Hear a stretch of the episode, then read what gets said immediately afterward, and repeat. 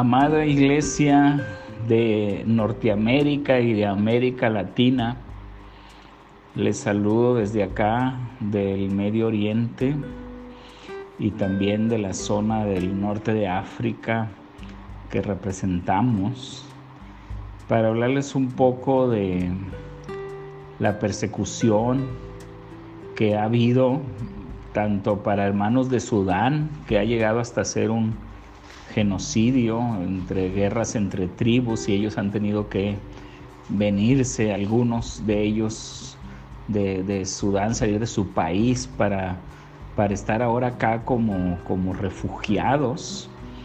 Ha pasado igual con los cristianos en Irak, que ISIS los ha perseguido Inclusive hemos visitado a los hermanos de Palestina, que ellos también sufren. Y no se diga la comunidad aquí también de, los jordanos locales también que han sufrido. Tenemos el caso de Tamer, que él eh, ha sufrido casi llorando con lágrimas, nos dijo lo que ha sufrido eh, en la escuela, al ser él el único cristiano en un ambiente con tantas personas de la religión local, queriéndole que se cambie de religión, que porque es cristiano, que no debe de ser cristiano. Eh, por otro lado, nos tocó también una etapa donde acá se negó la educación a algunos niños. En ese tiempo pues se abrió una primaria acá para para los niños de Irak. Por otro lado, algunos de ellos pues también no tienen la posibilidad de tener trabajo como refugiados. No debes de trabajar. Normalmente si te agarran tres veces en algún trabajo, pues te van a expulsar del país. Eh, cuando hablamos de, de persecución y que abarca también la discriminación, la falta de atención médica.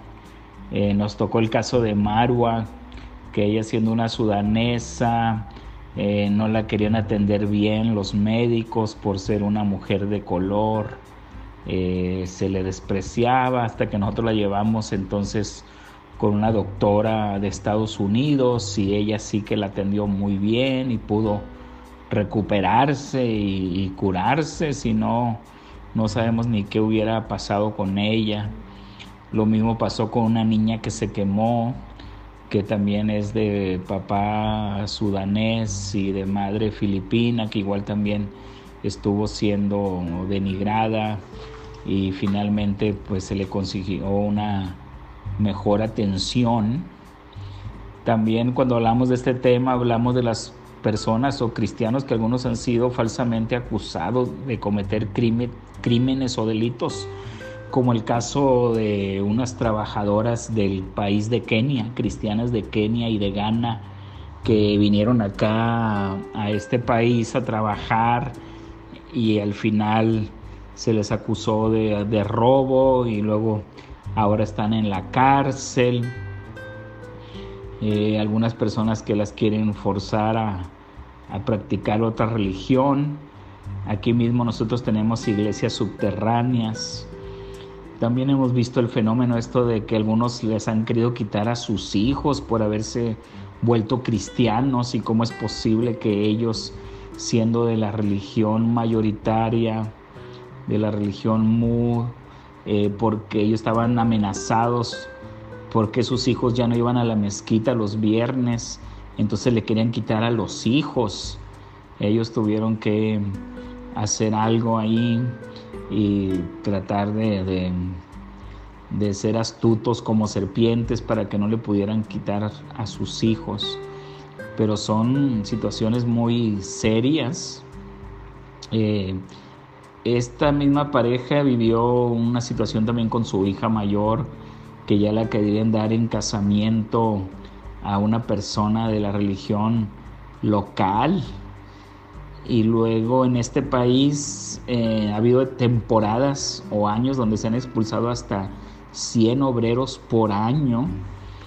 y curiosamente los mejores soplones o delatores son los mismos cristianos, o sea, cristianos de, de otra religión, o sea, llámese lo que algunos diríamos pues eh, quizás como católicos o coptos que se infiltran en nuestras iglesias para conocernos y reportarnos ante el gobierno y luego el gobierno te expulsa.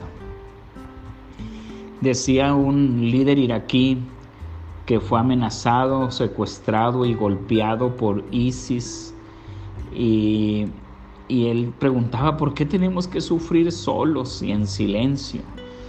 Porque nosotros como iglesia occidental, si hacemos silencio frente a lo que pasa, nos vamos a hacer cómplices de los malos. Les estoy hablando desde uno de los países más restrictivos, estamos dentro de los países con, con más persecución. Hay alrededor de 30 millones de niños que han sido afectados por causa de la persecución a los cristianos en todo el mundo. Niños, niños con los cuales nosotros estamos trabajando niños que nosotros hemos llevado al dentista, niños que nosotros les dijimos hagan un dibujo de cómo era su vida antes en Irak y cómo es su vida ahora en este país. Y ellos hacían el dibujo de su vida antes en Irak con bombas destruyendo su casa. Decía una niña, incendiaron mi muñeca, un coche bomba destruyó mi escuela. Pero ahora en este país, dice, llueve paz y amor. Y ahora puedo ir a la iglesia en paz. Un niño también hizo un dibujo parecido de alguien de ISIS entrando con una matralleta, matando a sus papás por ser cristianos. Y estamos hablando de una persecución, hermanos, que, que destruye uno de los mitos, porque uno de los mitos es pensar que la persecución siempre hace crecer a la iglesia. Sin embargo, no siempre es así. Eh, hay varios autores que consideren señalar que la persecución no siempre es un medio para el crecimiento de la iglesia. Y un ejemplo es aquí en Medio Oriente, donde antes había más número de cristianos. El número de cristianos bajó radicalmente en Líbano, el número de cristianos bajó radicalmente en Palestina. Una mujer en Palestina, en Belén, llorando, me dijo, por favor, oren por nosotros, por favor, nos estamos quedando ya sin cristianos, por favor, oren para que haya fuentes de empleo acá con nosotros. Y los datos lo demuestran, Medio Oriente y Norte de África, los cristianos cada vez son menos. Así es que en estas regiones la persecución ha desarmado y casi destruido a la iglesia, aunque la iglesia no se puede destruir, pero la verdad es que sí ocupamos orar. Por eso es que necesitamos urgentemente las oraciones de ustedes en Occidente que oren a favor de Oriente para que Dios se glorifique y que se abran fuentes de empleo y que los cristianos, los pocos cristianos que están quedando fieles en Irak, en Líbano, en Siria, y en todo Medio Oriente y Norte de África, que ellos puedan tener trabajos para poder vivir dignamente y no necesitar huir a otros países, porque tristemente los mejores cristianos pues nos están yendo que para Australia, que Canadá, que Estados Unidos, y acá Medio Oriente se está quedando sin testigos, se está quedando sin luz y ocupamos cambiar esto, ocupamos mucho de sus oraciones Así es que vamos a estar muy agradecidos con sus oraciones. Dios les bendiga. Hasta luego.